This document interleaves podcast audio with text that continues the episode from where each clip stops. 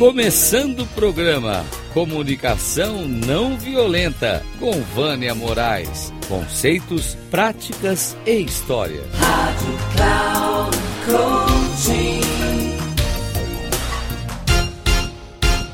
Olá, ouvintes da Rádio Cloud Coaching. Nos próximos dois episódios, eu irei trazer sobre as necessidades barra valores humanos universais e o quanto eles regem nossas vidas. Neste primeiro quadro, irei explicar como vivemos e agimos na vida. E no segundo, eu darei ênfase como sair do círculo vicioso na qual vivemos. Sou Vânia Moraes Troiano, mentora, coach, especialista em comunicação não violenta, resiliência científica, segurança psicológica facilitando diálogos para conversas difíceis e empáticas, co-construindo no desabrochar da consciência. Olá, pessoal. Estou aqui de volta para mais um episódio do meu programa. Hoje eu vou falar sobre as necessidades, que é um dos elementos da comunicação não violenta e que é um desafio na comunicação.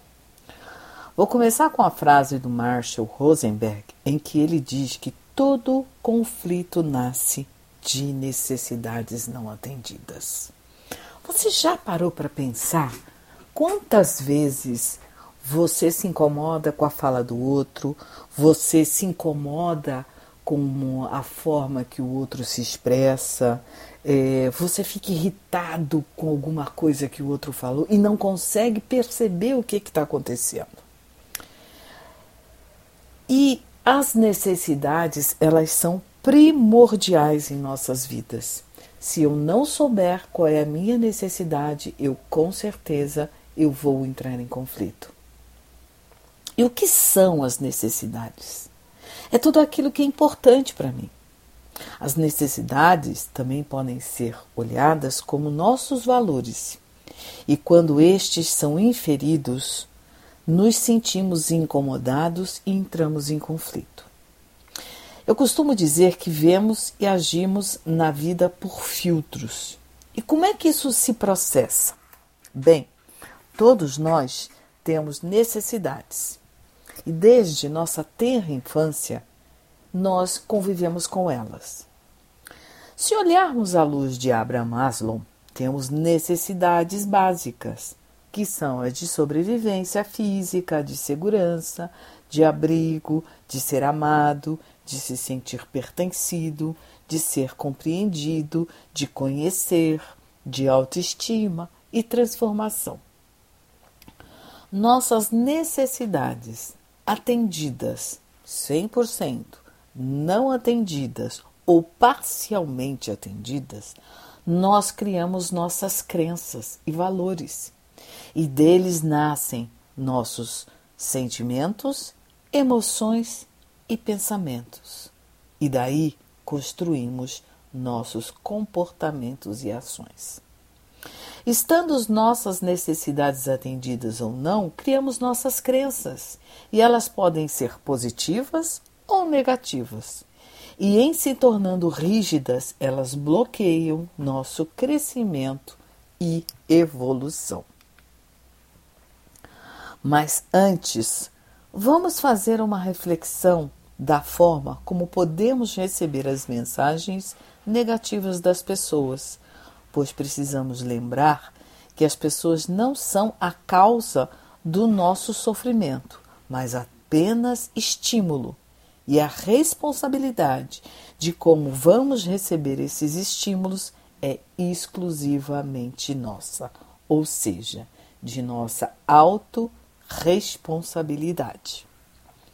Primeiro, primeiro podemos nos culpar, como exemplo, eu poderia ser mais sensível com a situação do outro, pois ela me disse que eu não entendi. Ou seja, aceitamos o julgamento que veio.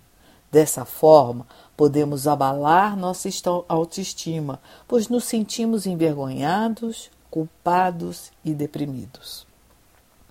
Segundo, podemos culpar o outro quando respondo: Você é egoísta pra caramba, não pense em ninguém. Ué, que, é que você disse? Ou com que direito você fala assim comigo? Como assim? Eu sempre te considero e você nunca retribui? Em terceiro lugar, nós podemos buscar um novo espaço, que é perceber e escutar nossos próprios sentimentos. O que eu estou pensando, o que é importante para mim. Dessa forma, saímos do piloto automático, como diz Daniel Kahneman, do nosso sistema 1, que é o sistema automático, inconsciente intuitivo, toma decisões de maneira rápida, propensa a acreditar em modelos de associações, conectando ideias e acontecimentos que ocorrem com, com regularidade em nosso mundo. E aí vamos utilizar o sistema 2, em que utilizamos o pensamento elaborado, racional, articulado. Escolhemos sendo mais lento e exigindo um esforço em atenção. Ele questiona, ele duvida. O sistema 2 ele é ativado quando, quando nos deparamos com uma questão para a qual o sistema 1 um não oferece resposta, ou quando queremos mudar nossa forma de ver, expressar e mudar nossa mentalidade. E podemos chamar de mentalidade de crescimento que é diferente da mentalidade fixa, aquela que não muda. Ou seja, você já ouviu alguém falando para você: ah, eu nasci assim, eu cresci assim, eu vou morrer assim. E abrimos, se mudamos para o sistema 2, se abrimos espaço para o sistema 2, podemos escutar o outro com menos ruído, pois onde há elaboração de julgamento, existe ruído. A quarta possibilidade é escutar os sentimentos e necessidades dos outros, mesmo recebendo uma mensagem negativa. Ou seja, podemos novamente se utilizar do sistema 2, que esse nosso sistema consciente, para perceber o que está além das palavras, ou seja, sentimentos e necessidades, investigando o que o outro precisa e o que é importante para ele. Marshall nos coloca que quando é feito julgamento, críticas, diagnósticos, interpretações do outro, são todas expressões alienadas de nossas próprias necessidades insatisfeitas. Podemos dizer que todas as vezes que fazemos interpretações, julgamentos, críticas, avaliações, análise, o outro tende a escutar, a receber na defensiva, ou no contra-ataque. Infelizmente, não aprendemos nem a identificar nem nomear sentimentos e necessidades, assim como não tam, também não sabemos fazer pedidos. Nossa tendência é sempre acreditar que o outro é que está errado e que eu estou certo, porque nossa necessidade não está sendo satisfeita.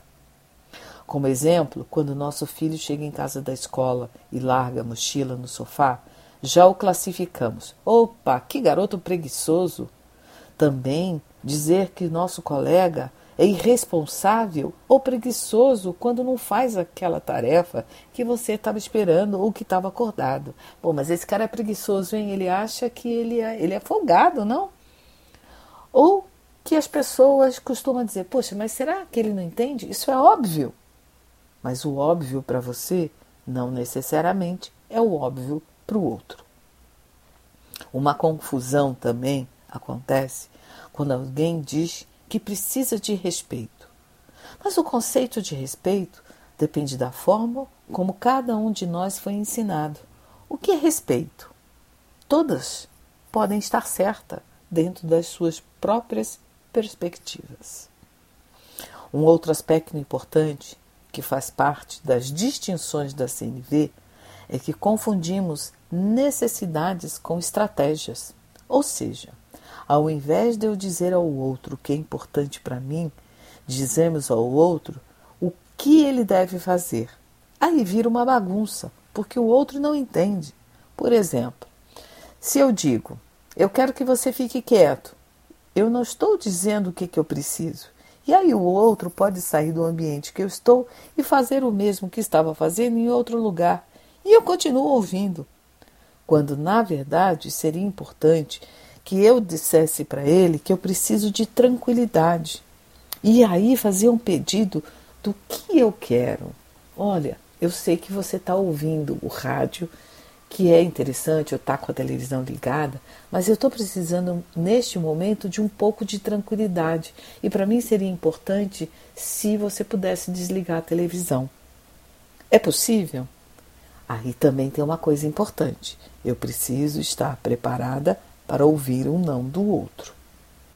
Meu nome é Vânia Moraes Troiano e ficarei grata por você compartilhar suas percepções.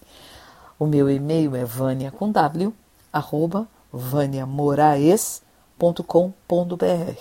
Um grande abraço e vamos em frente na jornada de ser CNV.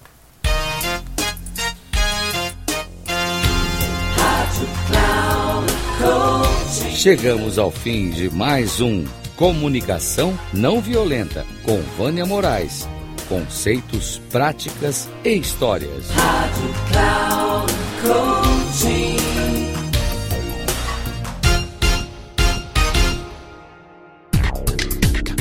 Se ligue. Comunicação não violenta com Vânia Moraes. Conceitos, práticas e histórias você ouve sempre às quartas-feiras, às 11 da manhã, com reprise na quinta, às 15 horas e na sexta, às 18 horas, aqui na Rádio Cloud Coaching. Acesse o nosso site radio.cloudcoaching.com.br e baixe nosso aplicativo na Google Store.